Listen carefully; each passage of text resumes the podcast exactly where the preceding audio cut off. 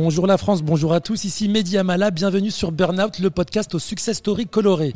N'oubliez pas comme d'habitude de vous abonner à la page Spotify, Apple Podcast, Deezer, toutes vos plateformes d'écoute et euh, n'hésitez pas à partager euh, ce, cet épisode si vous avez apprécié ce moment d'échange.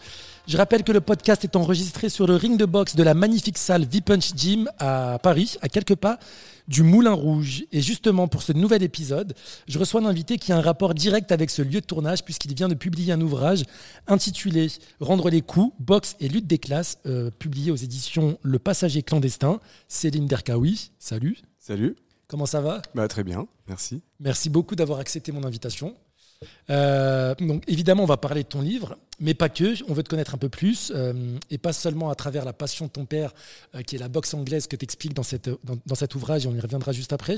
Mais on veut surtout savoir qui tu es, d'où tu viens. Et puis il y a une tradition sur ce podcast, c'est qu'on pose la même question à tous les invités. quel type d'enfant t'étais toi, en primaire par exemple, au collège?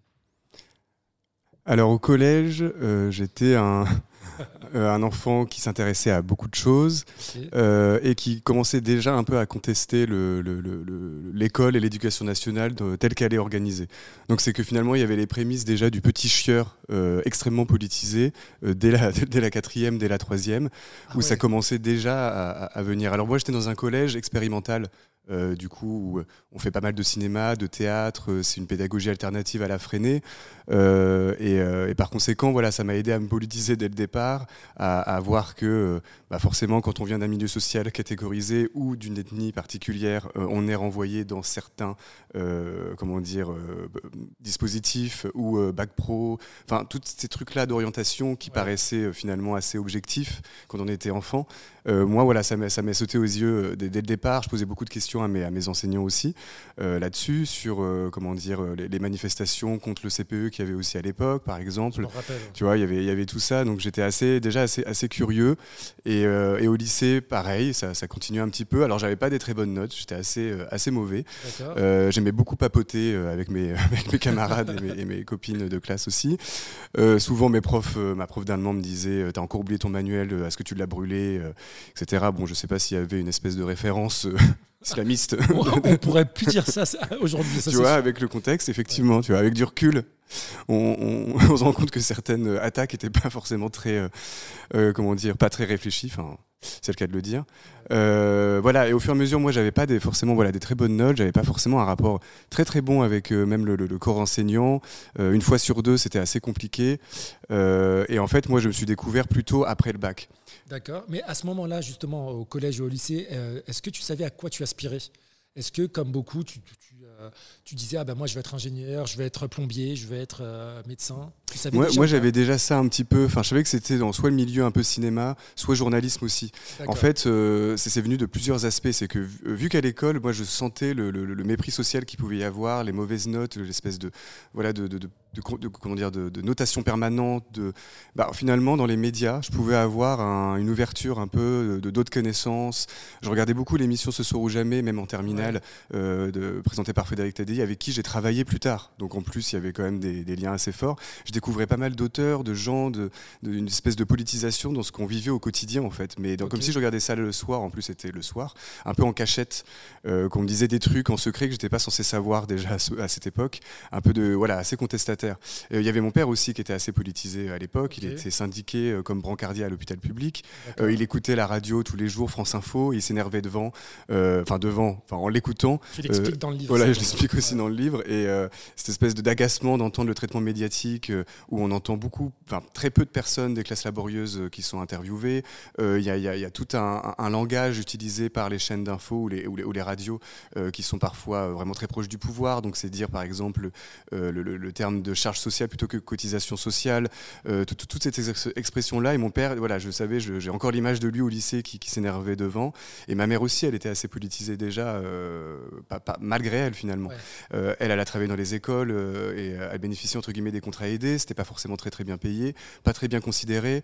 Euh, ils ont été ensuite supprimés par Macron, par Muriel Pénicaud qui était ministre du Travail à l'époque. Donc c'est toute une politisation que tu as dans ta chair en fait au quotidien, que tu vis avec tes parents. Donc on sait, on sait d'où ça vient. exactement. secret. C'est ça, exactement. tu as employé là en cinq minutes deux fois le terme classe laborieuse. Moi je sais d'où ça vient parce que j'ai lu le bouquin, on y viendra après, mais est-ce que tu peux expliquer ce que c'est pour les auditeurs qui nous écoutent, s'il te plaît? Alors en fait, du coup, c'est pour, enfin c'est dans un premier livre que j'ai écrit qui s'appelle La guerre des mots avec Nicolas Framont. Euh, on avait un média qui s'appelle euh, Frustration, qui s'appelle toujours Frustration par ailleurs.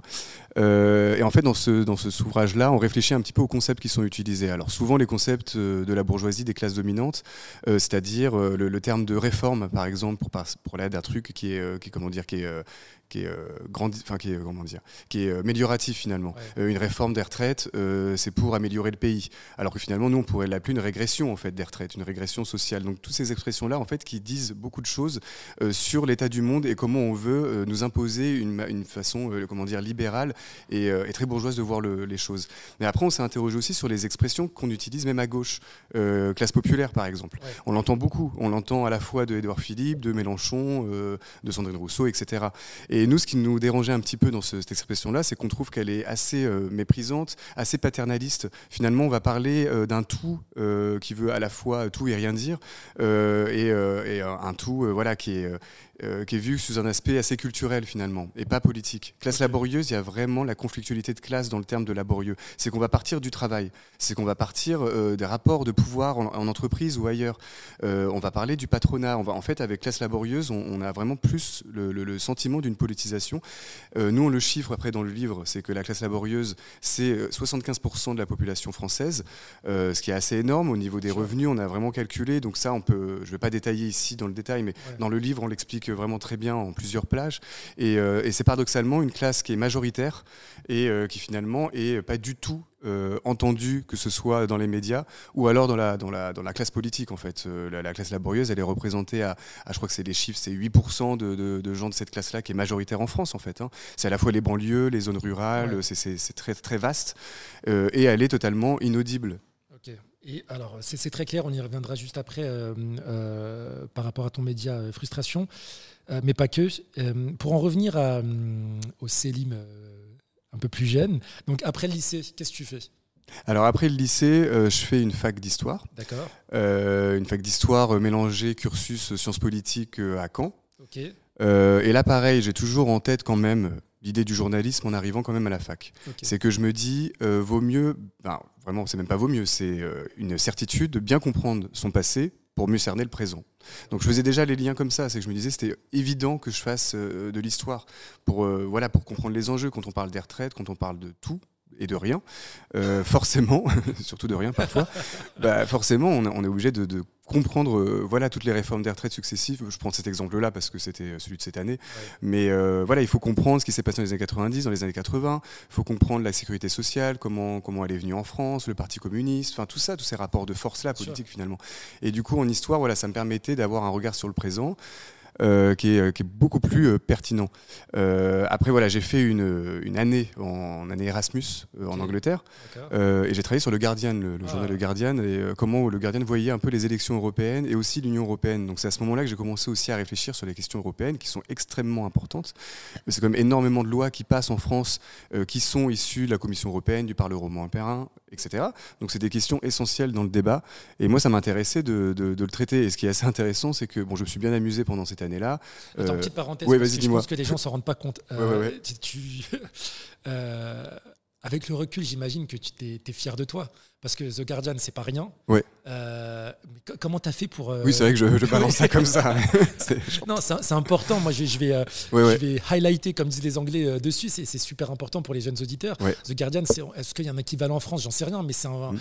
un, journal assez prestigieux qui est, lu, qui est lu par tout le monde. Comment tu dis c'est aussi connu que Le Monde. Exactement, voilà. C'est aussi, aussi, connu, connu que Le Monde. Au UK, mais aussi à l'international. Euh, comment tu fais, toi, pour, euh, pour travailler pour ce, journal Alors en fait, moi, je, préparais mon mémoire dessus. Du coup, j'ai interrogé des journalistes quand même, du Guardian que j'ai harcelé en mail. Euh, enfin, il y avait déjà toutes mes obsessions et mes passions qui faisaient que, bah voilà, je, voulais vraiment quelque chose. Donc euh, j'étais vraiment au taquet. Euh, je sais pas, tous les mois, je leur envoyais des dizaines de mails. Est-ce que vous pouvez répondre pour mon mémoire? C'est très important. j'ai envie de comprendre quelle est la position de votre journal, qui est très important, qui est très lu dans le monde entier, et comment à travers euh, ce journal-là, aussi l'Angleterre perçoit euh, les questions européennes, l'Union européenne, euh, toutes ces choses-là. Et après, quelques années plus tard, il y a eu le, Brexit, par ailleurs. Donc du coup, moi, je voyais très bien qu'en travaillant avec, avec les, journalistes du Guardian, enfin que j'interviewais pour mon mémoire, je voyais très bien qu'il y avait déjà une critique de l'Union européenne, mais de plus en plus forte. Même au sein d'un journal comme le Guardian, qui est plutôt centre-gauche, il y avait déjà vraiment des, des, questionnements, mais plutôt une critique de l'Union européenne sur sa gauche. Donc le Guardian était vachement pro-Syriza, qui était un parti, euh, parti grec. Euh, voilà, qui était plutôt euh, très à gauche. Podemos aussi en Espagne, c'était tout ce moment-là où on avait beaucoup de partis contestataires, mais plutôt à gauche en fait, pas les partis contestataires, d'extrême droite. Et voilà, et là du coup en insistant, en insistant, j'ai pu avoir de belles interviews pour, pour ce mémoire-là. Bon, je suis beaucoup sorti en soirée, enfin, c'est quand même le but d'Erasmus, c'est voilà, profiter. Voilà, de boire la gueule, de rigoler, de rencontrer des Anglais, des Anglaises, des Espagnols. Euh, ça, c'est très marrant. Et mais pas, moi, paradoxalement, c'est que vu que moi, je travaillais sur l'Europe à ce moment-là, mais vraiment dans le détail, je commençais à lire euh, des euh, économistes et philosophes comme Frédéric Lordon, comme Emmanuel Todd, historien, qui était critique, critique de, l'Europe, mais encore une fois sur leur gauche, en fait. En mode, il y a un moment, on ne peut pas juste contester le fait que les services publics ferment en France. Il faut aussi réfléchir qu'on a une règle des 3% qu'on ne peut pas dépasser en termes de dépenses de services publics en France. Et ça, c'est une règle européenne. Tu vois, toutes ces choses-là où moi je faisais des liens. Et finalement, en fait, je suis rentré d'Erasmus euh, un peu plus critique de l'Europe qu'en y arrivant. Plutôt de l'Union européenne, c'est pas pareil. Et euh, donc, tu as toujours cette envie de, devenir journaliste? Ouais, là, Oui, oui, là, ça m'anime à fond. Euh, je travaille un peu à la radio, dans une radio associative à, Caen. je travaille aussi à Tendance Ouest, qui est un journal local qui est assez proche de Ouest France. Parce que tu es, es, du Nord, toi. Et moi, je suis de Normandie et de Normandie, Caen. Pardon, euh, si on faisait le focus sur le métier de, journaliste, qui est, euh, à mon sens, un métier euh, à la base noble et avec un certain prestige, hein, après c'est que, que mon humble avis, est-ce que tu penses que le métier de journaliste traditionnel est mort? Alors, ça dépend ce qu'on entend par là. Parce qu'en fait, il y, a un journalisme que moi, ça ne me dérangerait pas qu'il, qu'il meure, en fait. ça, c'est le journalisme faussement neutre. Euh, le, journalisme, euh, euh, comment dire, qui voilà de, BFM à France Info, qui va qui va se raconter, qui n'a pas d'idéologie. Alors que finalement il en a une, c'est-à-dire que sans, quand tu prends, tu fais semblant de ne pas prendre position en ayant des, termes ou des expressions voilà faussement neutres. Donc comme je disais tout à l'heure sur les cotisations sociales, là par exemple en, disant qu'il y a des militants d'ultra droite sur ce qui s'est passé là récemment avec les ratonnades samedi soir à Romans-sur-Isère. Voilà, tout ça en fait euh, on y viendra après, parce que ça fait aussi au dernier chapitre de ton. Oui, exactement. Euh. Et du coup, tu vois, c'est tout ça en fait, c'est de, de, faire semblant d'être un journalisme garant euh, de neutralité, de jamais s'engager politiquement dans ces termes, alors que finalement, tu, tu comment dire, tu, tu, es idéologiquement marqué, parce que quand tu prends pas position, tu prends position. Et du coup, ça n'existe pas, un journaliste neutre? Pour moi, ça n'existe absolument pas. Et en fait, ce qui est important, c'est de, de s'assumer pas neutre, d'être honnête intellectuellement. Moi, limite, je préfère, même si je suis en désaccord, parfois idéologiques avec eux, avec Marianne, avec d'autres, même le Figaro par exemple, mais au moins ils, annoncent la couleur, donc ils, disent d'où ils parlent. De quoi Ils assument complètement. Ils assument complètement, et ça, ça, ça m'importe plus. Et aujourd'hui, comment tu peux euh, dissocier un bon d'un mauvais journaliste? Bah moi, ce serait ça, ce serait cette honnêteté intellectuelle. Ce serait de dire d'où tu parles. En plus, comme toi, tu commences très bien l'interview, par exemple. On sait d'où je viens, d'où je parle, en fait, quelque part. Donc forcément, dans ce questionnement-là, on va comprendre quels sont mes positionnements, euh, quelle est ma lecture aussi du monde.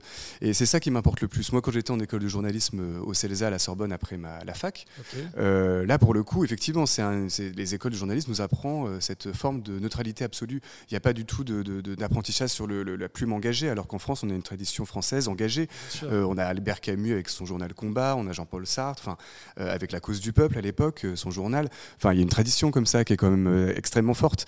Mais là, il y a cette espèce de, voilà, de, fausse neutralité, de, journalisme un peu interchangeable, finalement, qui pose un peu les mêmes questions, de, manière très dépolitisée. Et ça, par, par, contre, malheureusement, ça, ça quand même, ça, ça, ça, comment dire, ça prend de la place sur la scène médiatique. Alors, Céline, aujourd'hui, tu as quand même plusieurs casquettes, dont une qui est celle d'être journaliste indépendant. tu travailles aussi pour le monde diplomatique. Concrètement, ça, veut dire quoi d'être journaliste indépendant et quel est ton rôle euh, dans ce journal très prestigieux? Bravo à toi déjà. Bah merci beaucoup, c'est gentil. Euh, alors moi en fait, ouais, à la base j'ai créé euh, le média web euh, Frustration en 2018. Alors c'est un média qui existait déjà en format papier. Et en fait nous, avec Nicolas Framont, l'a, l'a recréé d'une certaine manière parce qu'on avait arrêté le papier pour en faire un média web. ça pendant plusieurs années. donc média de lutte des classes, où vraiment justement on dit d'où on parle. Voilà, c'était en plus on l'a recréé à ce moment-là au mouvement des Gilets jaunes. Euh, en l'hiver 2018. Donc pour nous, c'était important d'avoir une lecture de classe sur l'actualité à travers le mouvement des Gilets jaunes qui, bah, qui était, à qui, comment dire, qui naissait à ce moment-là en plus. Euh, après moi, plusieurs années plus tard, du coup, euh, j'ai pu travailler aussi en parallèle avec Frédéric Tadei. alors au départ, c'était sur Europe 1. Et ensuite, c'était sur une chaîne russe RT France. Interdit interdire. C'était l'émission de Frédéric Tadei. C'est lui qui m'a proposé de le rejoindre. Donc moi, en fait, je choisissais les thèmes des débats et euh, je choisissais aussi les invités. Euh, donc du coup, moi, mon, but, c'était vraiment de recréer ce soir ou jamais qui passait sur France 2, et, euh, France 3 puis France 2. Donc des débats avec des bons angles, avec des bons invités qui savent de quoi ils parlent, où vraiment c'est très pluraliste, et aussi inviter pas que des CSP+, et des membres des classes dominantes. Moi, ce qui m'intéressait, c'était d'inviter, par exemple sur un débat sur l'hôpital, d'inviter des infirmières syndiquées, et pas forcément des chercheurs qui ont travaillé sur l'hôpital. Donc moi, j'avais toutes ces réflexions-là. faire un, un, débat avec autant de femmes que d'hommes, faire un débat avec des premiers concernés sur ça. Enfin voilà, donc du coup, je travaillais énormément mes débats et ça, je faisais ça en parallèle de frustration. Donc euh, depuis, du coup, bah, voilà, euh, la, chaîne s'est arrêtée quand il y a eu l'invasion. Euh, par Poutine de l'Ukraine et Frédéric Tadei avait toujours dit nous on travaille sur RT en ayant notre liberté d'expression totale qu'on n'avait pas forcément ailleurs parfois à Europe 1 c'est vrai qu'on pouvait parfois nous demander d'être dans l'actu donc des fois, je devais annuler des débats au dernier moment. Euh, voilà, enfin, il y avait quand même plus une pression éditoriale que là, euh, je n'avais pas du tout. C'était une totale liberté. Alors on savait très bien que pour eux, ça les arrangeait aussi de nous avoir pour se raconter en tant que médias russes qui sont pour la liberté d'expression, etc. Mais avec Frédéric Taddy, on avait cette conscience-là en mode, tant qu'on fait ce qu'on veut, on le fait. Et, et j'ai fait des très belles émissions. J'ai pu inviter Frédéric Lordon pendant une heure, un philosophe économiste, parler par rapport aux grèves. Jacques Rancière aussi, François Vergès, Monique Pinson-Charlot. Tu me fais rappeler euh, Nesrine Slaoui que j'ai reçu sur ce podcast. Ah ouais? En fait, la moitié des références, je les connaissais ah pas. Mais c'est très bien parce qu'après, j'ai pu faire des recherches et tout. cool. Bah, merci Nesrine d'être euh, passé avant. du coup. Bah, très bien, c'est très cool. Et, euh, et du coup, voilà, j'ai pu faire ça. Et là, tu vois, depuis deux ans, voilà, l'émission s'est arrêtée. Euh, d'ailleurs, toutes, toutes, nos émissions étaient supprimées sur YouTube. Pourquoi Donc ça, bah, ça c'était euh, bah, après l'invasion. il y a ah eu une directive de l'Union européenne, je sais plus, et toutes mes émissions que j'ai préparées pendant des années, tout a été supprimé sur YouTube. J'ai essayé d'enregistrer les trucs ça, ça, m'a quand même beaucoup affecté pour le coup parce que j'ai passé beaucoup de temps dessus, ces émissions de qualité. Et encore une fois, enfin là, j'avais, euh, j'étais intervenu dans le Média TV pour parler justement de l'interdiction récente et officielle de RT. Et je disais, bah écoutez, il faut être un peu cohérent parce que si vous voulez interdire des, médias, bah, dans ces cas-là, vous interdisez Al Jazeera, vous interdisez I24, euh, voilà, etc. Soit vous interdisez tout, soit rien. Mais par contre, il faut être cohérent parce que euh, on ne peut pas interdire des, chaînes ou des émissions euh, étrangères euh, parce que le pouvoir en place de Macron n'est pas d'accord avec la, ligne politique idéologique en fait. C'est que la I24, ça les dérange pas de, les autoriser, mais RT, ça les, ça les dérangeait par exemple. Donc il y avait toute cette dissonance cognitive qui est très hypocrite pour le coup faut être cohérent en fait.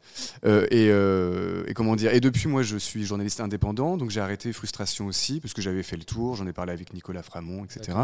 Et j'ai rejoint euh, le monde diplomatique en tant que journaliste indépendant. Donc j'écris régulièrement des enquêtes pour eux, des enquêtes sur le monde social. J'ai fait des enquêtes sur les cancers d'origine professionnelle. Donc il y a des milliers de gens qui développent des cancers à cause euh, de leur travail et ils mettent des années à essayer de reconnaître euh, ça, alors que finalement ils n'y arrivent pas parce que toutes les entreprises et les patrons mettent des bâtons dans les roues pour que les travailleurs et les travailleuses ne puissent pas reconnaître leur cancer. voilà. Donc ça c'est des, des, enquêtes qui mettent beaucoup de mois à se faire parce qu'il faut avoir la confiance des gens, euh, des gens, des victimes en fait. Hein. Euh, du coup, j'ai fait aussi des enquêtes. Enfin là, c'était pour Mediapart parce que je travaille aussi pour Mediapart en, parallèle. Ouais, c'est ce que j'ai, c'est ce que j'ai depuis plus récemment. D'accord, mais j'ai l'impression que Mediapart c'est une boîte noire. C'est, est-ce que tu peux nous, raconter un peu des coulisses de ce, de ce média ben Moi, vu que je suis journaliste indépendant, je ne travaille pas dans les rédactions. Moi, je travaille vraiment de chez moi. Je vois parfois les, les, chefs des services. Euh, je discute avec eux de mes sujets, des machins. Et Mediapart, euh, pareil. C'est que là, j'ai fait une première enquête sur Pôle emploi et la CAF. Euh, comment ces institutions-là rendent fous les gens en harcelant de courriers, de menaces, de, de radiation, de demander des détails pour juste 50 euros, de culpabiliser les gens, que ce soit au RSA ou des gens des, qui ont leur allocation chômage, des gens qui font des tentatives de suicide à cause de Pôle emploi par rapport à des harcèlements. Ça, pareil, hein, ça demande plusieurs semaines. Et en fait, pour la petite histoire, c'est que moi-même, la CAF, j'avais eu une somme à rembourser euh, de 600 euros injuste alors que j'avais pas touché d'APL pendant des années, des années, alors que je touche un chômage en parallèle. Euh, et du coup, ça m'a tellement vénère que euh, j'ai contacté Mediapart et je reproposais ce sujet-là que j'avais en tête depuis longtemps, mais je pensais le faire plus tard. Donc du coup, il y, a encore une fois un truc très concret qui m'arrive et ou qui arrive à des proches, où du coup, ça me motive davantage à le faire par écrit, parce que c'est des problématiques qui touchent plein de gens en France, en fait. C'est un truc individuel, mais qui touche d'autres gens. Donc tu es journaliste indépendant mais militant aussi d'une certaine manière. Oui, engagé. Parce qu'en fait, ouais, militant, euh, vraiment dans la définition même, c'est euh, journaliste plutôt d'un parti politique. Genre par exemple, lutte ouvrière et tout, ils ont des, médias. Euh, voilà, ils ont le droit, c'est très bien, mais c'est vraiment lié au parti ou même la France Insoumise. Je crois qu'ils ont un média aussi. Euh, le, je crois que c'est l'insoumission d'ailleurs. Voilà, là ça c'est de la presse vraiment militante. Euh, moi je dirais c'est plutôt de la, de, du journalisme engagé. Mais comme on peut faire une, une espèce de boucle sur ce que je disais au départ, mais quel journalisme n'est pas engagé finalement en fait? C'est plutôt s'assumer qui est important. Céline, une de tes autres casquettes, euh, c'est celle d'être chroniqueur sur euh, BFM pour l'émission de Laurent Ruquier euh, qui s'appelle Le 20h de Ruquier. Alors déjà bravo. Est-ce que tu peux nous, euh, nous faire un petit euh, post-mortem review de tes, euh, de tes premières interventions? Comment ça s'est passé? Alors, bah déjà, ça s'est passé. Enfin, déjà là, j'ai arrêté. Donc, comme ça, je peux officialiser aussi que j'ai vraiment définitivement arrêté. c'est toi qui as voulu? Ouais, c'est moi qui ai voulu. Ouais. C'est moi qui ai voulu. J'ai appelé Laurent Ruquier pour lui expliquer. Alors, en fait, c'est Laurent Ruquier qui m'a contacté fin août, début septembre, pour participer à son émission. Euh, alors du coup, moi j'ai réfléchi au début euh, en sachant que ce genre d'émission-là, c'est souvent des traquenards, c'est compliqué quand tu as une position politique un peu marginale euh, dans le champ médiatique et, politique, où tu es entouré que de libéraux, maintenant de plus en plus d'extrême droite, mais qui se disent de droite extrême, enfin voilà, tout est confusant. du coup, je me suis dit, bon allez, pourquoi pas? Laurent Ruquier, j'avais un bon souvenir quand même dont n'est pas couché. à l'époque, en fait, quand j'étais plus jeune, même fin de lycée, début de fac, encore une fois, je regardais pas mal Ce soir ou jamais avec Frédéric Tadi, mais aussi On n'est pas couché de Ruquier. Ça me faisait un peu le, euh, le, truc Tadi plutôt euh, très pointu, et On n'est pas couché plutôt euh, clivage gauche-droite classique, Polonie, machin, Nolo et compagnie. Quoi. Donc, du coup, j'avais un, comment dire, un, truc d'enfant de la télé. En plus, il a présenté les enfants de la télé, je crois qu'il le fait toujours, je sais plus. Non, il le fait plus. Il y avait ce truc-là aussi, en fait. Et je me disais, bon, Laurent Ruquier, je peux plus avoir confiance en lui que au camp présentateur de ailleurs en fait. J'ai pu avoir le bon, de bons souvenirs de bonnes émissions. Euh, donc au départ ils m'ont enfin ils m'ont euh, proposé de participer à la première, euh, donc ça c'était plutôt sympa. alors apparemment j'étais pas forcément le bienvenu dès le départ dans cette émission là. dans cette chaîne-là, parce que dans Frustration, j'avais critiqué BFM. Euh, et je pense que euh, j'ai dû, euh, comment dire, écrire un article avec Nicolas à l'époque. C'était pas tout le monde déteste la police, mais c'est tout le monde déteste BFM. Et je pense qu'ils ont dû googler mon nom et ils ont dû tomber sur, sur cet article. Je pense que c'est celui-là parce qu'il est quand même assez explicite. Et du coup, Laurent Ruquier, de ce qu'il m'a raconté, en tout cas, il m'a dit bah non, non, bah moi je veux absolument que tu sois là, donc je faire en sorte que tu sois là. Donc je lui dis bah merci et tout. Je me disais bon bah t'es déjà pas euh, effectivement le bienvenu. Et ils se disent bon t'es un fouteur de merde et en direct tu pourras balancer des trucs, euh, voilà. Ce que je peux comprendre hein, de leur part. Donc forcément tu viens en tant que, personnalité euh, contestataire, donc apprendre avec des pincettes. Surtout que là c'est important, c'est que je venais pas forcément en tant qu'invité ponctuel, genre une fois tous les six mois. Là, en tant que chroniqueur, donc plus ou moins régulier, donc euh, ça sous-entend euh, d'autres choses aussi. Et la première émission, c'était sur euh, les manifs contre les violences policières organisées par la France Insoumise et plein de syndicats début fin, fin septembre. donc, et le deuxième débat, c'est sur l'inflation. Donc moi, les deux débats, ça m'allait en plus, les thématiques, c'était très bien. Et Laurent Ruquier m'a fait intervenir le premier au tout début pour me dire, bah, ça m'intéresserait d'avoir votre avis à vous Et du coup, moi, je lui dis que j'étais très content euh, qu'il y ait ça, euh, voilà, comme, euh, comme, manifestation de rentrée, y a 870 morts de la police, victimes de violences policières depuis les années 70. Et je cite un chiffre de Bastamag, le, média en ligne indépendant. Et après, il me coupe tout de suite pour me dire, mais les images violentes, vous en pensez quoi L'image qui tournait en boucle d'un flic qui a sorti son flingue, etc. Enfin, et du coup, on la diffuse, ils me la font commenter. Donc il y a toujours ce truc-là, c'est qu'on ne parle pas de la violence des 870 morts, on va parler de cette image-là tournée en boucle. Oui, Pour eux, c'est ça la violence en fait. technique, ouais. Voilà, c'est pas la violence euh, bah, des gens qui sont morts au travail par exemple. Ouais. Ça c'est pas de la violence en fait. Euh, La violence c'est celle qui euh, forcément euh, émane des dominés Mm. en gros. Euh, et du coup moi, bah, malin entre guillemets, enfin sur le moment parce qu'il faut toujours improviser, c'est assez stressant. Tu sais qu'il y a beaucoup d'invités autour de toi qui sont pas du tout d'accord avec toi. Ouais. Donc du coup je balance, je dis oui, les images me choquent, elles sont choquantes. Euh, mais et puis là après je reparle de tout le contexte politique euh, des morts au travail, des morts de la police, euh, tout ça. Euh, et en fait, je leur donne un peu ce qu'ils veulent. C'est-à-dire que quand je dis euh, l'image est choquante, je dis tout et rien à la fois. C'est euh, qu'est-ce qui est choquant? Le flic qui sort son flic, enfin, son flic, putain, le lapsus absurde, le flingue. Est-ce que c'est la voiture qui a été cabossée ou je sais plus quoi? On ne sait pas ce que je dis quand je dis choquant. Mais au moins, ça leur permet de, de- comment dire, de leur donner ce qu'ils veulent entendre en fait. Finalement, comme le fameux condamner les violences. C'est toujours condamner la violence, qui est, qui est les images choquantes, qui sont celles des, celles des dominés, mais jamais celles des dominants. C'est pas les euh, 14 000, 14 000 morts euh, amputables par an euh, de gens au chômage. Ça, c'est un chiffre euh, officiel aussi, euh, voilà, qui n'est pas forcément euh, très mis en avant, mais euh, on pourra sourcer ça. Enfin, je l'ai sourcé plusieurs fois. Et ça, pour eux, c'est pas de la violence, en fait. Donc, du coup, il faut toujours avoir des stratégies comme ça, mais aussi sur le moment. C'est que tu as beau travailler ton sujet, alors on te prévient un peu à l'arrache. hein. C'est à C'est- midi 13h qu'on te prévient. D'accord, pour le jour, pour le Voilà soir pour même. le jour même, ouais, c'est Ouais. ça. Donc du coup, tu, tu, tu, stresses toute la journée, tu prépares bien tes arguments, en sachant que tu pourras dire la moitié, que tu vas être coupé assez rapidement. Face à des personnes de mauvaise foi, souvent. Ouais, voilà, c'est ça exactement, qui vont détourner aussi. Donc du coup, fi- finalement, tes, tes, tes, tes- comment dire, tes, fiches, préparation, ouais. tu elle sert quasiment à rien. Enfin, tu vas citer quelques chiffres, mais finalement, c'est pas. Tu vas improviser en fait. Et c'est ça qui est vraiment très stressant, c'est de te retrouver comme ça à improviser en permanence, euh, tout en ayant préparé, mais tu te, tu te, comment dire, tu te, bah, tu- la préparation finalement ne sert pas à grand chose quoi. C'est vraiment euh, ce que ce que tu vas vivre sur le moment. Donc j'ai fait quelques émissions comme ça. Euh, J'en ai fait une sur Israël-Palestine euh, qui était extrêmement difficile. C'était le 9 octobre.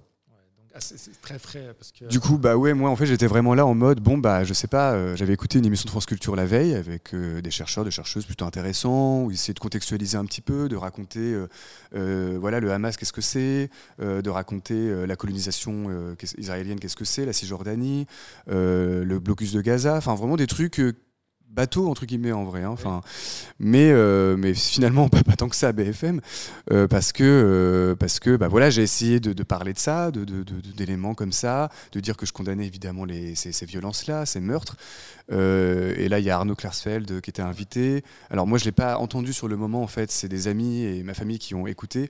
Et en fait il a balancé. Vous avez qu'à rejoindre le Hamas. Enfin voilà des trucs comme ça quand même assez euh, assez violents. Et pour ne pas dire raciste en fait parce que du coup j'avais forcément l'arabe de, de, de- qui ressortait euh, de, de mon profil. Et, euh, et donc voilà, donc ça c'était très très très compliqué euh, comme, euh, comme séquence. Enfin, Il y a d'autres trucs, euh, mais euh, D'accord. Et c'est pour ces raisons-là que tu as, as décidé. bah, j'ai quand même, quand même, je me suis dit deux c'est pas assez. Autant que j'y aille deux fois, enfin une deux fois supplémentaire pour avoir suffisamment de matière aussi. Euh, je sais pas ce que je vais en faire après, euh, euh, moi, si je vais en faire un écrit ou quoi que ce soit, mais je voulais quand même, bon, euh, voilà, pouvoir en faire d'autres pour avoir plus de matière ensuite.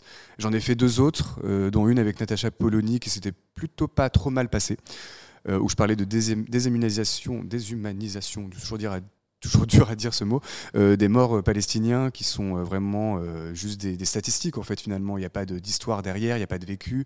Voilà, donc je voulais mettre ça un peu au cœur à ce moment-là, le fait qu'il n'y ait pas de tour Eiffel illuminée au drapeau de la, Palestine, qu'il y avait un peu un- un- une, hiérarchisation des morts, euh, et qui est, extrêmement grave en fait. euh, Enfin, ça paraît tellement bateau de dire que c'est extrêmement grave, mais ça l'est évidemment.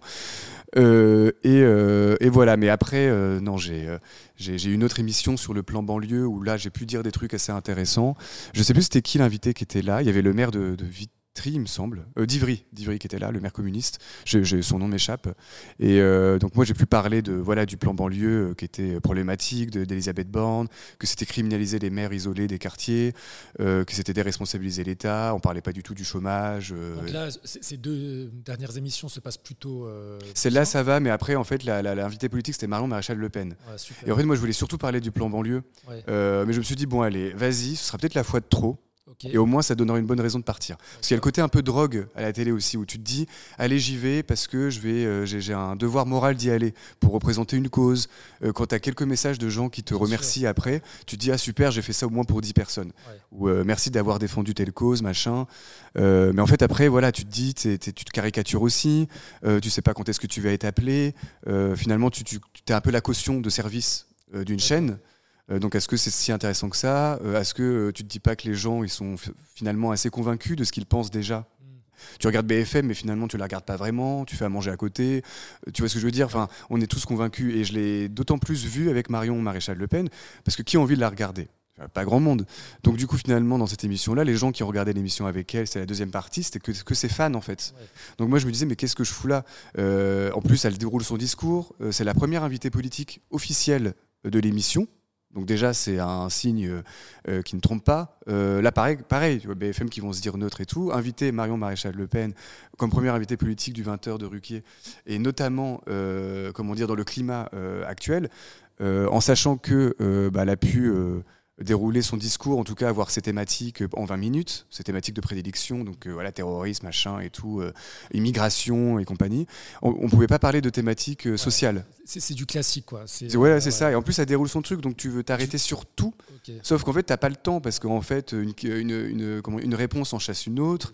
tu veux tout, tout, tout, tout. Enfin, du coup, c'est très, très compliqué. ils, ont, ils ont les mêmes techniques systématiquement de Oui, c'est ça. Et tu, dis, voilà, et tu dis à quoi bon? Euh, à quoi bon les gens qui l'ont regardé ce soir-là? C'était ses fans en fait, c'était pas des. du coup, aujourd'hui, c'est officiel. Comment, comment il a réagi, Laurent Ruquier, quand tu lui as annoncé que tu voulais arrêter? Bon, Je pense qu'il s'y attendait un petit peu. Euh, honnêtement, il a pas, euh, comment dire, il a, il était pas très surpris. Bon, au début, il disait un petit peu que c'était plus lié à. Je vois que tu es plus pour l'écrit, etc. Bon, euh, non, enfin, j'aime bien la télé, c'est sympa. Si on peut faire des blagues, c'est encore mieux. mais mais voilà, non, non. Mais après, voilà, j'ai quand même pu un peu développer. Il a quand même capté, il est pas, il est pas bête. Il voit très bien que. Il y, y, a un problème. Enfin, surtout que même la chaîne, BFM qui, qui, se radicalise, qui est, qui est, qui est de plus en plus d'extrême droite. Enfin, euh, on a du mal à la distinguer de CNews, enfin, clairement. Hein. C'est la, pas... la, parole s'est banalisée. Puis, euh, ouais, quand même, hein, enfin, c'est très problématique. Hein. Bah, si tu veux bien, euh, Céline, on, va, parler de ton nouvel ouvrage Rendre les coups, box et lutte des classes avec une préface de Médine et une postface de François Ruffin, publiée aux éditions Le, Passager clandestin. Est-ce que tu peux nous raconter euh, de quoi parle ce livre, le synopsis? Je ne sais pas si ça se dit pour un livre d'ailleurs, si c'est que pour le cinéma. Mais... Bon, on va le dire aussi. C'est un peu un film aussi. enfin, ça, ça s'y prête bah, euh, oui, alors du coup, euh, c'est un récit documentaire à voix multiples. Euh, je l'appelle comme ça. C'est-à-dire que je parle alors de mon père qui était boxeur amateur dans les années 80. Donc lui, c'est le fil rouge. C'est-à-dire que chaque chapitre commence par lui. Et ensuite, je déroule un petit peu le fil, enfin je le tire, en parlant et en interrogeant d'autres boxeurs, des boxeuses, des coachs, et qui ont finalement une histoire assez similaire à la sienne. C'est que finalement, moi, je me dis, en tant que journaliste, mon rôle, c'est de faire le lien un peu entre euh, tous les gens, un peu comme euh, dans le jeu Zelda Link qui fait le lien entre les gens de village alentour et tout. je joue un peu à ça en ce moment, donc voilà. Je l'ai fini pour la première fois. Eh bah, tu vois, voilà, bah, ça nous fait un très bon point commun. Tu as vu, c'est très long. De faire le lien, justement, c'est très long entre les gens. Et là, c'est ça que je que j'avais en tête en fait, et de raconter un peu une histoire qui est populaire ouvrière et immigrée de ce sport-là, euh, en regardant notamment un documentaire sur Mohamed Ali, euh, voilà, qui est, un documentaire sur Arte très politique, euh, voilà, sur son combat antiraciste, sur son combat contre la guerre en Vietnam, au Vietnam, tout ça. bah, du coup, je me suis aperçu, ok, c'est super. Mohamed Ali, moi dans mon quartier, avec des jeunes, on en parlait pas mal. C'était un peu parfois un modèle. Mon père aussi, c'était son modèle à l'époque. et puis je me disais, bah, tiens, c'est un modèle, c'est un boxeur américain. Euh, mais euh, du coup, on parle souvent de la boxe aux États-Unis, les ghettos noirs, tout ça, euh, dans les films, mais on parle pas beaucoup de la France. Et je me suis dit, tiens, est-ce qu'on peut faire des liens politiques euh, liés à l'immigration postcoloniale aussi en France? Donc du coup, après, j'en ai parlé à mon père. Euh, il m'a dit, bah ouais, carrément. Enfin, moi, euh, la boxe, j'ai pratiqué en banlieue, mes camarades aussi. je suis sûr que tu interroges des coachs, dont Nasser Lalaoui, qui est coach à Aulnay-sous-Bois, euh, qu'il connaissait depuis des années, il l'avait croisé comme ça par hasard. Il me dit Vas-y, va l'interroger, je suis sûr qu'il aura plein de choses à te raconter sur cette histoire-là populaire et ouvrière de ce sport-là, et notamment implanté dans les banlieues euh, françaises, donc pas que la banlieue parisienne, euh, les banlieues aussi, bah, partout des campagnes. Nous, c'était la banlieue de Caen, donc ça s'appelle Hérouville-Saint-Clair, notre ville, dans la petite banlieue. la banlieue de Nantes, donc que Médine connaît très, très bien. Et, voilà, et du coup, on a commencé à interrogeant, en, en interrogeant pardon, des boxeurs, des coachs. Euh, dans toutes ces banlieues-là, bah, je me suis aperçu que souvent c'était des maghrébins aussi, euh, des coachs euh, maghrébins qui ressemblaient un peu à mon père, chauve, trapu, un peu bossu. C'est vrai qu'ils sont tous pareils. oui, mais non, mais un truc, non, mais de, ouais, de, je, compare avec le dessin animé Hercule, le fil, le, petit bouc blagueur et qui entraîne les, les, les, héros de la mythologie. Il y a un petit peu ce côté-là, quoi. assez rigolo, très fin, très, très, très, très intelligent et en même temps très, très obsessionnel, très, très passionné, comme mon père l'était aussi. Donc, y a, moi, je fais des liens entre les dessins animés, les jeux, enfin, tout ça, c'est très important, du coup, la preuve. Ça, ça aussi, ça, a, ça a bercé un peu mon, le collège, le lycée. Hein. Okay. que j'en ai pas parlé, mais tu vois, ça permet de faire le parallèle. Euh, les soirées et les jeux vidéo. Euh, et du coup, voilà, c'est une source d'inspiration, c'est très important. Et, euh, et, et, voilà, du coup, c'était raconter cette histoire-là. Euh, moi, j'ai beaucoup aimé parce que j'ai appris beaucoup de choses, notamment sur euh, l'histoire euh, des, de certains champions de boxe, sur toi, sur ta famille, sur des faits de société en France et dans le monde. C'est simple à lire. je trouve qu'il y a un côté populaire. Enfin, c'est pas quelque chose de d'élitiste. C'est, euh, c'est, j'ai beaucoup accroché. Euh, et en le lisant, je me suis dit waouh Et c'est, tu, viens d'employer le mot documentaire. Euh, ça t'a pris combien de temps pour l'écrire? Parce que c'est tu as fait un travail d'archive immense, j'imagine, ou de, recherche. Ça t'a pris combien de temps pour, bah, pour finaliser toutes tes recherches et ensuite pour, pour l'écriture? Bah Déjà, merci beaucoup pour le, le côté populaire et pas élitiste, parce que c'était vraiment l'objectif, même euh, bah, dans mes écrits en général. Euh, j'aime pas du tout le côté surplombant où t'enchaînes un peu des concepts euh, très compliqués qui veulent pas forcément dire beaucoup. moi, je trouve que. Et, et, j'insiste, hein, quand je dis populaire, c'est dans le sens noble du terme. Ouais, bien sûr, j'imagine, bien sûr. parce qu'on peut l'entendre, ah, c'est simple et puis c'est du Nabila. Enfin, j'ai rien contre Nabila, mais bon, t'as as compris. Oui, oui. non, mais en fait, tu peux vulgariser sans être vulgaire, en fait. Enfin, tu vois. Enfin, sans parler de Nabila non plus Enfin, moi, me fait beaucoup rire. Enfin, voilà. Enfin, je trouve est très marrante. C'est très camp. Bon, voilà, c'est l'expression. Bon, euh, je, bref, je vais pas la détailler l'expression camp, mais voilà. Et euh, désolé. Euh, et du coup, oui. Enfin, ça, c'était très important. C'est comment dire, rendre quelque chose de démocratique entre guillemets, mais euh, sans pour autant, euh, comment dire, être bêtement ou faussement technique euh, pour te raconter que voilà, tu vas faire plein de citations d'auteurs connus dans le name dropping, ce qu'on nous apprend beaucoup à l'époque notamment, et notamment dans les grandes écoles aussi, Sciences Po, etc. Tu as tout cet art bourgeois et mondain de la culture. Et ça, moi, je déteste ça. Enfin, je trouve que tu, justement, tu es brillant, hein, tu es intelligent, tu es intéressant, sans pour autant citer telle personne qui a fait ça en telle année, ou voilà, tel truc. Enfin, voilà, le, ça, c'est un. C'est important parce qu'il y a beaucoup de jeunes qui n'ont pas les codes forcément, et qui, qui se travestissent d'une certaine manière, mm. qui font beaucoup semblant de connaître tel philosophe ou autre, alors que euh, avoir une citation de Médine, par exemple, ou euh, d'une euh, d'une autre artiste, d'une actrice populaire, ça fait partie aussi de la culture. Oui, mais ça c'est. Faut, faut pas avoir de complexe en fait. Non, non, surtout pas. Et ça, c'est la, bourgeoisie. Elle est, elle est comment dire, elle a, fait en sorte aussi de complexifier et de, de complexer aussi. C'est euh, comme si elle avait le, un peu le monopole du bon goût, euh, de, de, la culture générale aussi, euh, l'art de la citation, tout ce monopole-là en fait. Et nous, c'est à nous de déconstruire tout ça, de décomplexer, de s'inventer un, un, langage de lutte, des, des, des, autres références aussi. voilà, et finalement, moi j'en ai rencontré plein, des, bourges dans mon parcours qui m'ont vachement documenté, malgré eux d'ailleurs. C'est que finalement, ils masquent leur absence parfois d'intelligence et de personnalité intéressante par justement tout un vernis euh, vernis euh, de, lecture, de ceci, de cela. Enfin voilà. Et euh, voilà, ça c'est la petite petite parenthèse. Mais du coup, le bouquin, voilà, j'ai vraiment construit en me disant, le, moi, je suis pas forcément le plus intéressant là-dedans. C'est que vu que moi je vais faire le lien, je vais partir des citations, des témoignages, dont celui de mon père, etc. Et non seulement ça va être leurs témoignages qui vont, euh, qui vont dire rythmer le livre, mais euh, c'est aussi leurs analyses sur eux-mêmes. Tu vois, c'est pas que euh, ils témoignent en tant que boxeur, machin, c'est aussi leur analyse de classe sur ce sport-là. Donc Nasser Lalaoui, le coach, quand je l'interroge, ce qui m'intéresse, c'est pas que le, côté euh, coach de boxe, le fait qu'il est euh, dans son club beaucoup de mecs qui ont la vie dure, qui crient, que ça gueule fort, etc. C'est aussi quand il me raconte, bah voilà toute l'histoire populaire de ce sport-là à travers ses yeux. Euh, que ce soit pas forcément un expert entre guillemets, euh, que lui-même il est expert de son propre, euh, propre, son propre sport et il est en capacité largement d'avoir de, des connaissances génialissimes sur ce sport-là et puis une lecture politique en fait de, ce sport. Donc voilà, c'est tout ça et moi finalement je fais juste le lien.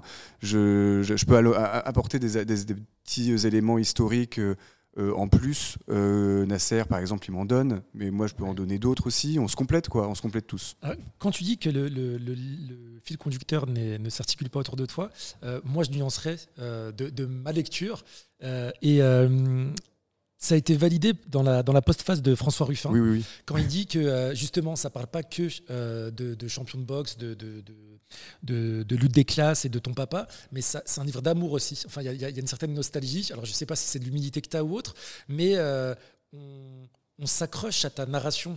Oui, je vois. Tu, vois ce que je veux dire? C'est comme à la fin d'une série Netflix où euh, tu as une petite déprime, tu sais, à la fin, le, petit euh, syndrome de, la déprime des, fins de série ou des fins de bouquins pour, le, coup, où ouais, on, on s'accroche à, ta, je sais pas si on peut dire à ta plume ou autre, mais il y a ce côté quand même, pas nostalgique, mais presque. Bah écoute, bah, là c'est marrant parce qu'il y a une copine ce week-end qui me disait Est-ce que tu n'as pas fait ta psychanalyse à travers ce... de manière inconsciente ou indirectement euh, il y a forcément de ça. Enfin, tu vois, il y a forcément une part de soi. Enfin, là, en plus, c'est assez explicite. C'est par mon père. Mon, père, c'est aussi moi. Et comme dit Ruffin dans sa pose-face, c'est que je le renvoie à l'appareil c'est en fait, vous m'avez éduqué, vous avez tout fait, malgré toutes les difficultés, le travail qui est compliqué, euh, les, salaires qui, qui, sont pas là, alors que mon père était brancardier, il méritait de gagner euh, bah, 3000 balles net, et c'était pas le cas, c'était 1400 brut, ou je sais plus quoi. Enfin, tu vois, tout ce truc d'inversion de, la hiérarchisation des, euh, métiers aussi, à tout ça, tu vois. On l'avait vu pendant le Covid et tout.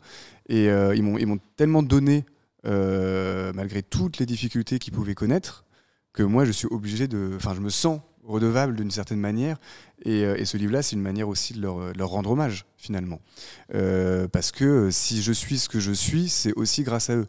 et c'est aussi grâce à eux que bah, je fais ce métier-là, finalement. Euh, c'est eux qui me donnent des idées de sujets, par exemple. C'est con, mais euh, euh, là, je, vais publier une enquête sur l'hôpital euh, dans, le, dans, le, monde diplomatique en février, sur la lutte des classes qu'il y a au sein de l'hôpital entre les paramédicaux, donc tout ce qui est infirmier, infirmière, et soignants, et ce qu'il peut y avoir comme élite, justement, entre guillemets, à l'hôpital, donc la, la, direction administrative, mais aussi certains médecins qui peuvent avoir beaucoup de mépris de classe pour les subalternes entre guillemets de l'hôpital qui sont moins bien payés, moins considérés, etc. Bah, tout ça, ça c'est des idées que j'ai aussi via mon père, euh, mes oncles aussi d'ailleurs qui ont travaillé à l'hôpital comme aide-soignant, ma grand-mère aussi qui était aide-soignante. Enfin, du coup, c'est ma source d'inspiration. Elle est originaire d'Algérie. Hein, ouais, exactement, c'est ça. Euh, tu sais, moi, dans, dans, les premiers chapitres, je me suis dit, c'est assez caricatural, mais euh, je pensais que la conclusion, c'était que la boxe, c'est un sport d'arabe et de noir versus le golf, un sport euh, d'hommes blancs euh, riches. Et je me suis dit, ah, j'ai pas envie de tomber là-dedans, etc. Euh, et, pas du tout finalement. Pas, pas, du tout. Et tant mieux. Tant mieux parce que les, raccourcis, j'aime pas trop. Et, mais tout, tout, les, tout, le contexte historique, il est tellement bien expliqué que, que c'est que c'est pas ça. Maintenant, je voulais faire le parallèle avec, avec cette salle euh, V-Punch Gym dans laquelle on tourne, on enregistre ce podcast, cet épisode. On est sur le ring de boxe. On a une magnifique fresque avec de grands champions, hein, Mike Tyson, Mohamed Ali, euh, Brian Mastoum, enfin bref, il y, en a, pas mal. Euh, on est en plein Paris, à quelques pas du Moulin Rouge. Est-ce que, euh, tout ce que représente cette salle va à l'encontre de tout ce que tu dénonces dans ton bouquin? Alors, c'est une très bonne question. Euh, alors, et, vas-y sans filtre parce qu'on euh, est entre nous. Ok, ok. Oh, bah, en général, je suis, comme tu as remarqué, je suis sans filtre, hein, mais toujours avec une manière calme et posée de dire les trucs hyper vénères. euh, écoute, Ouais, moi, enfin, la, focalisation que j'ai eue sur ce livre-là, c'est vraiment de raconter les, racines qu'il y a euh, euh, ouvrières et immigrées.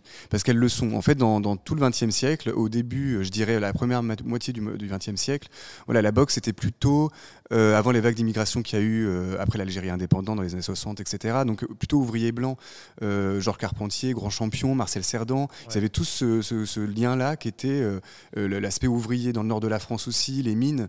Enfin, en fait, tu fais une géographie de la France, des, bassins miniers, ouvriers, tu des clubs de boxe, en fait, en gros. Et du coup, c'est pour ça qu'il y en a pas mal dans les banlieues françaises aussi. Tout ça, c'est des, des, anciens bastions aussi communistes, euh, toutes ces banlieues rouges, c'est toute la ceinture rouge à Paris, tout ça. Donc, il y a toute la géographie ouvrière, elle est liée à la boxe. Euh, et ensuite, après les vagues d'immigration successives dans les années 60, c'est vrai que c'est devenu plus un sport d'immigrés. Comme si, en fait, une couche euh, plus pauvre que la précédente l'a remplacé sur le ring. tu as eu beaucoup de champions maghrébins, noirs, dans les années 60, 70, 80. Il y en a eu beaucoup. Mais après, il y a une boxe, euh, comment dire, du nord de la France qui est restée aussi assez, euh, blanche, euh, des petits blancs du monde rural, qui, existe encore et, qui est une très belle boxe, etc. tu as euh, euh, Christophe Détinger, par exemple, le boxeur gilet jaune, qui, euh, qui lui, plutôt ah boxeur gitan, d'origine gitane, etc. Et il m'expliquait, bah, quand tu fais de la boxe, quand tu es blanc et quand tu fais de la boxe, soit tu es gitan, soit tu es, du nord de la France. Donc c'était ça, je, le cite dans le livre, et c'était assez rigolo, de manière voilà, de, de, le raconter. Mais, mais voilà, effectivement, depuis 10-15 ans, la boxe voilà, s'ouvre à, à d'autres milieux et notamment sociaux. Alors déjà, il y a les femmes aussi. Euh, la boxe, ouais. Je sais pas si tu voulais que j'en parle maintenant ou. Euh, non, non, tu peux. Moi, c'est un des chapitres que j'ai aimé aussi parce que tu présentes Aya Sissoko, qui est une grande championne euh, de boxe, à qui on a imposé aussi de choisir entre la boxe française et la, boxe anglaise. Est-ce que tu peux peut-être nous raconter un peu les coulisses de, de, ta rencontre avec cette grande championne et expliquer aussi pourquoi il y a cette différence euh, bah, les, euh, les, salaires ou la, visibilité ou euh, l'énergie qu'on met mm. Autour de la boxe masculin, masculine versus la boxe féminine. Alors ouais, déjà. Je t'ai posé quatre questions. Une. Ouais, t'inquiète, t'inquiète, je vais, je vais faire le lien. Ça, ça, me, ça me met au défi aussi. c'est pas le monde diplomatique. Euh, alors attends, je suis bien habitué à BFM aussi, genre plein de trucs euh, dans tous les sens. non, en vrai, non, t'inquiète, je vais faire le lien. Ouais, non, mais je rigole. le pire insulte. Euh, alors attends, ouais, que je réfléchis par quel bout je vais le prendre, mais Ouais, du coup, je vais commencer par les femmes, comme ça après je vais pouvoir euh, bifurquer sur euh, le fait que des structure, que, des, ouais, que des CSP+ de, de plus en plus fassent de la boxe euh, depuis là, je dirais 15-20 ans, on va dire. Donc tu vois, je peux faire les deux parce que les, les, les deux peuvent être liés aussi. Quelle organisation. Voilà, le plan en tête, grand A, petit A. du coup, euh, ouais, elle est autorisée en France dans le fin des années 90 pour les femmes, la boxe. Euh, ça reste un sport qui est très masculin hein, de base, hein, très viril. Euh, il y a une sociabilité masculine des corps dans les salles de boxe. Alors il y a une socialisation aussi, comment dire, ouvrière. Donc il y a le côté, dans, la, dans, le club de boxe, mon père me racontait, bah, on aura des, des, gars du même milieu social que nous. Euh, finalement, euh, voilà, on va, on va avoir des liens qui vont se faire. Euh, il y a le, comment dire, beaucoup de fermetures d'usines dans les années 70, 80, etc. Donc en fait, le club, il y a un lieu de substitution aussi, il y a, tout ça. donc voilà, très masculin.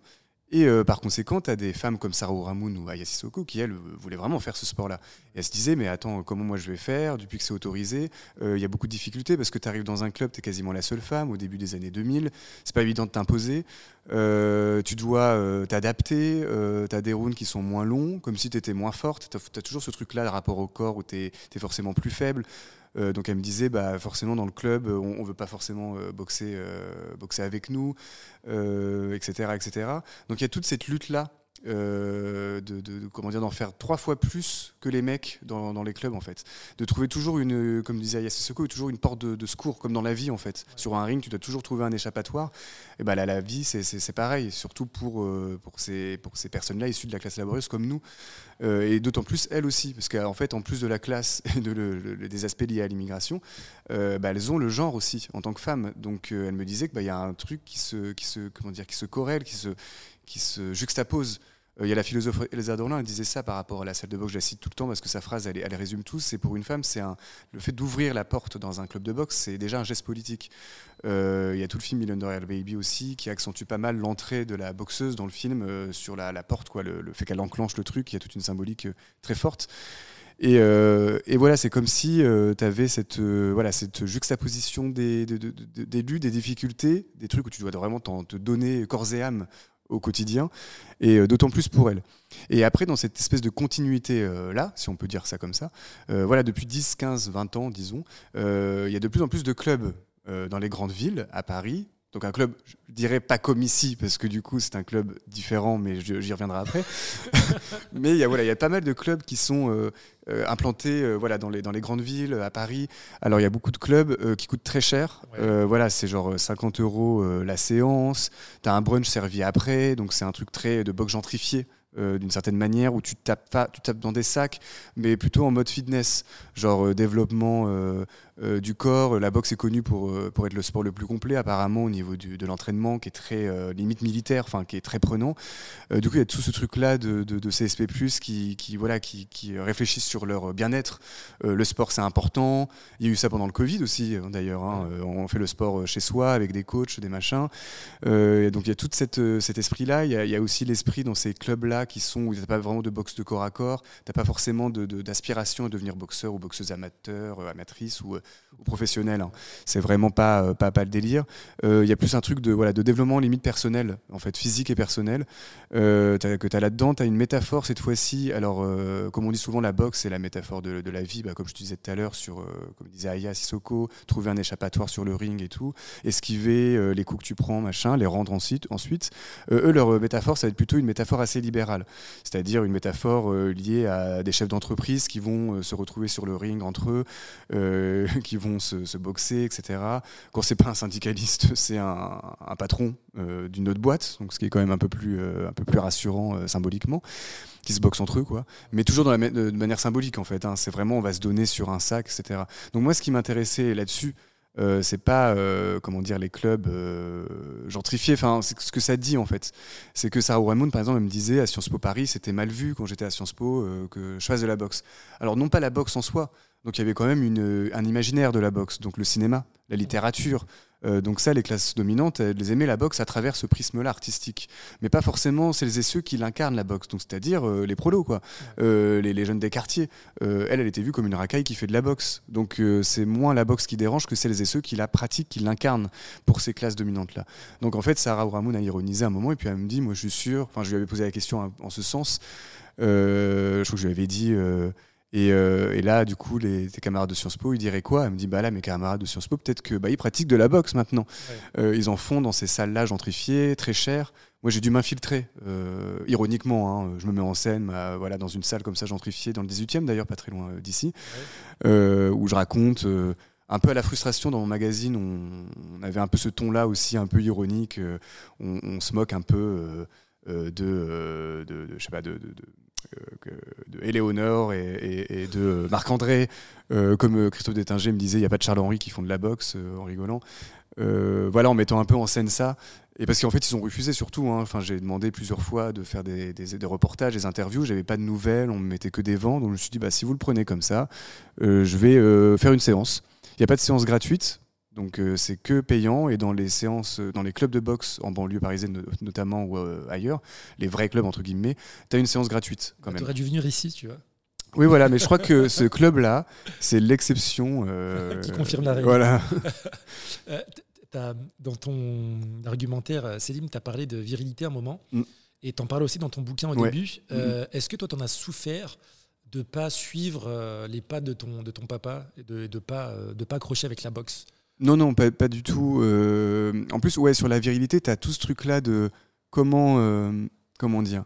Moi, mon père, il me racontait, il me disait, bon, tu te fais contrôler par la police dans les années 70-80.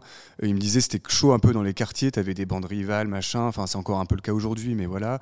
Tu pouvais avoir aussi des ratonnades racistes, machin. Euh.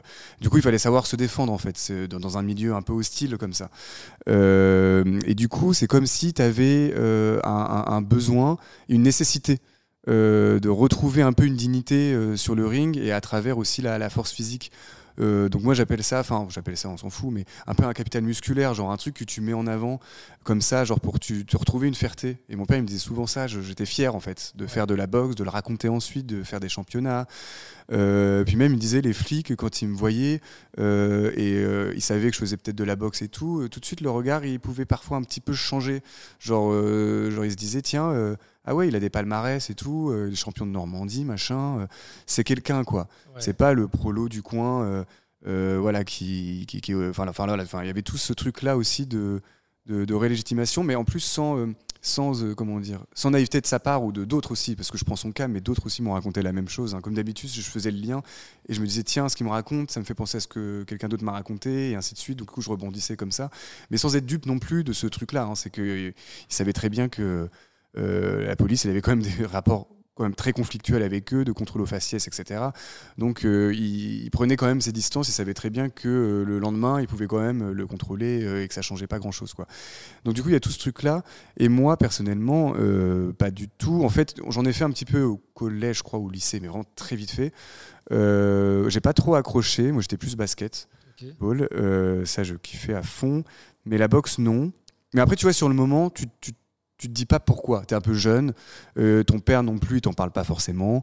Euh, et c'est avec le recul, en fait, en en parlant avec lui là pour ce livre-là, on en parle. Je lui dis mais attends, mais tu sais que j'en, bah, tu te souviens, j'en ai fait. Et moi vu que j'étais un peu petit, j'ai des vagues souvenirs. Et je lui demande, je lui dis mais attends, comment euh, comment j'ai vécu ça? Comment je t'en ai parlé? Il me dit bah rien, tu t'as pas trop kiffé quoi, c'est tout. Et tu as voulu faire autre chose. Mais mais après lui il m'a dit mais de toute façon moi ça m'arrangeait.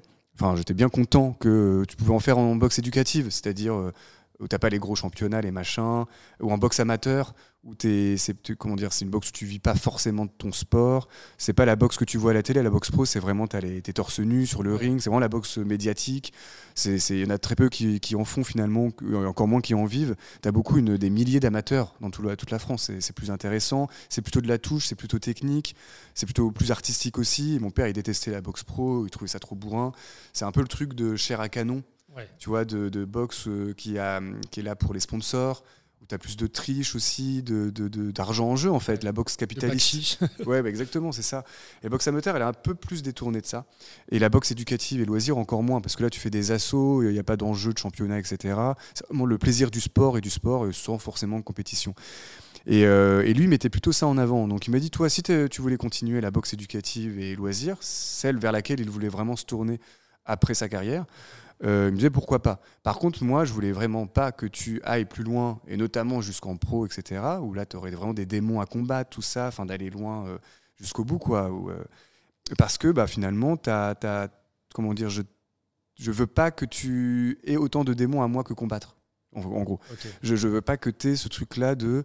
de vivre dans un milieu hostile. Toi, bon, c'est la petite banlieue d'Ancan, euh, oui, on n'a pas trop de thunes, etc. Voilà, mais je me dis, euh, je vous permets une éducation, une éducation que je peux que je peux rendre un peu mieux que celle de mes euh, parents quand ils sont arrivés d'Algérie, où c'était la galère après la guerre d'indépendance algérienne, etc. Je me dis voilà, je, en fait, ça, voudrait dire, enfin, je sais pas, c'est peut-être moi qui surinterprète, mais qui verrait ça comme un échec. En fait, je se dire euh, ok pour l'éducatif et tout, encore une fois, hein, pour toute la confiance en toi que le sport donne. Moi, j'en ai fait un peu cette année euh, pour euh, justement me mettre un peu dans le bain. à Pantin, j'en ai fait. Peut-être que j'en referai un jour en éducatif, je sais pas. j'en sais rien. Enfin, il n'y a, rien qui est tracé. En fait. Mais par contre, lui, c'est vrai qu'il y avait un truc un peu rassurant. Et quand on en parlait, il y avait ce truc-là. Genre, je veux pas que tu reproduises un petit peu l'aspect social et très, très, comment dire, très, très ouvrier, très voilà, très, euh, très démon à combattre, quoi, comme Aya Sissoko elle a pu avoir. Et, euh, et Aya, pareil, elle en parlait, et euh, j'en parle avec elle fin, dans, le, dans le bouquin. J'ai une dernière question sur, sur l'ouvrage. Hein, je, crois à la fin de ton livre, tu parles d'un groupe d'extrême droite qui en fait s'entraînait et progressait autour de la boxe anglaise pour aller taper, je vais caricaturer, du noir et, et de l'arabe. tu parles aussi de Bilal Hassani qui a dû annuler un concert à Metz par peur des représailles d'un groupe d'extrême droite, euh, à nouveau, car il, euh, il, est, euh, je cite, gay, efféminé et d'origine maghrébine. moi, j'ai automatiquement pensé à ce qui s'est passé récemment avec les groupes de, militants d'extrême droite à Romans-sur-Isère, suite à la mort de, de, de Thomas. Est-ce que l'histoire ne se répète pas à nouveau? Enfin, je voulais avoir ton avis parce qu'on est en plein dedans et mm. tu as écrit, enfin, t'expliques un peu le, le, contexte qui aurait pu s'appliquer à l'actualité, malheureusement. Eh ben, en fait, ce qui a changé, c'est que dans les années 70-80, les boxeurs, ils me disaient, euh, on pouvait aussi faire de la boxe par rapport à ces ratonnades racistes-là. Euh, on pouvait se dire, eh ben voilà, il faut savoir se, préserver, se protéger. Ça s'est un peu calmé dans les années 90, 2000, 2010. Il y en avait un peu moins. Là, ça revient avec euh, toute les, la normalisation de l'extrême droite dans les médias, parmi le, personnel politique aussi. Enfin, tout se droitise et s'extrémise en fait d'une certaine manière. Et, face à ça, effectivement, ce qui est de nouveau, ce qui a de nouveau aujourd'hui, c'est qu'en fait, ces groupes euh, fascistes euh, d'extrême droite euh, font de la boxe de plus en plus. Ce qu'ils ne faisaient pas dans les années 70-80, donc c'est un phénomène qui est plus récent quand même. là, ils ont plein de clubs, des fois ils s'entraînent même, je sais pas, dans des parcs à Paris, ça peut arriver. Euh, dans les catacombes, je crois que c'est Street Press qui ont relevé, euh, relevé ça euh, récemment. donc voilà, il y a tout ce truc-là de sport de combat. Il y a le MMA aussi, hein, le, le, le, MMA, où il y a pas mal de gens d'extrême droite qui aussi veulent en pratiquer, à des fins d'en découdre avec des antifas ou alors avec des, bah, tout simplement des Noirs et des Arabes, quoi, comme, comme samedi. et voilà, et ça, c'est ça, c'est plus de nouveau le fait qu'ils se réapproprient ce sport-là. Ils sont pas naïfs. Hein, tous ces, euh, tous ces, euh, comment dire, ces personnalités d'extrême droite ou ces, ces, collectifs, etc. Ils savent très bien que la, boxe, c'est un sport de quartier. Donc c'est un peu aussi euh, les prendre sur leur terrain, les jeunes des banlieues. C'est un peu, bah, regardez, bah, nous aussi, on va prendre notre, notre revanche sur vous, une revanche supposée, bien sûr, hein. mais on va prendre la revanche, la revanche des Blancs. contre l'immigration en fait. on va prendre la revanche comme un, un, boxeur blanc peut perdre face à un boxeur noir. Il y a toute cette, euh, il y a tout ce fantasme-là, exactement historique, euh, qu'on l'a vu même un peu au travers, à travers euh, Rocky. Enfin, j'adore Rocky. Il y a, il y a ce truc-là d'ouvrier populaire et tout. Mais l'extrême droite, elle a pu instrumentaliser Rocky en disant bah oui c'est le blanc qui prend sa revanche sur Apollo Creed le noir. Enfin ça il y, a un chercheur que je cite dans le livre Loïc là son nom m'échappe mais qui écrit la revanche Rocky la revanche rêvée des blancs euh, qui est très intéressant là-dessus. Donc il y, y a, de ça, il y a, tu vois, il y a toute tout cette, logique-là de grand remplacement et de guerre de civilisation euh, à travers le sport et notamment le sport de combat et la boxe et un peu le MMA aussi. C'est voilà sur leur terrain et voilà ils vont ils vont s'entraîner euh, à des fins dans, des coudes. Alors en général, ils sont assez lâches, donc soit ils vont pas jusqu'au bout, soit ils vont jusqu'au bout, mais samedi il y a une voilà exactement, tu l'as très bien résumé. Euh, ton ouvrage, il est assez euh, imagé, puis toi, tu l'expliques très très bien, donc on arrive à se projeter. Est-ce que tu as pensé à une adaptation euh, en documentaire, en vidéo ou en, film? Bah, C'est encore une excellente question. Merci, c'est du monde diplomatique où je vais bien dormir. Sérieux. non, mais c'est bien de complimenter quand même. Hein. Bah, dire que c'est bien. si tu le penses, bah je prends. Bah ça fait toujours du bien. Et euh, bah écoute, bah, je, pourquoi pas. Je suis ouvert à des propositions, en tout cas. Mais c'est vrai que oui, on me l'a déjà dit, et effectivement, ça pourrait être euh, très intéressant. Euh, soit fiction, soit documentaire, je sais pas.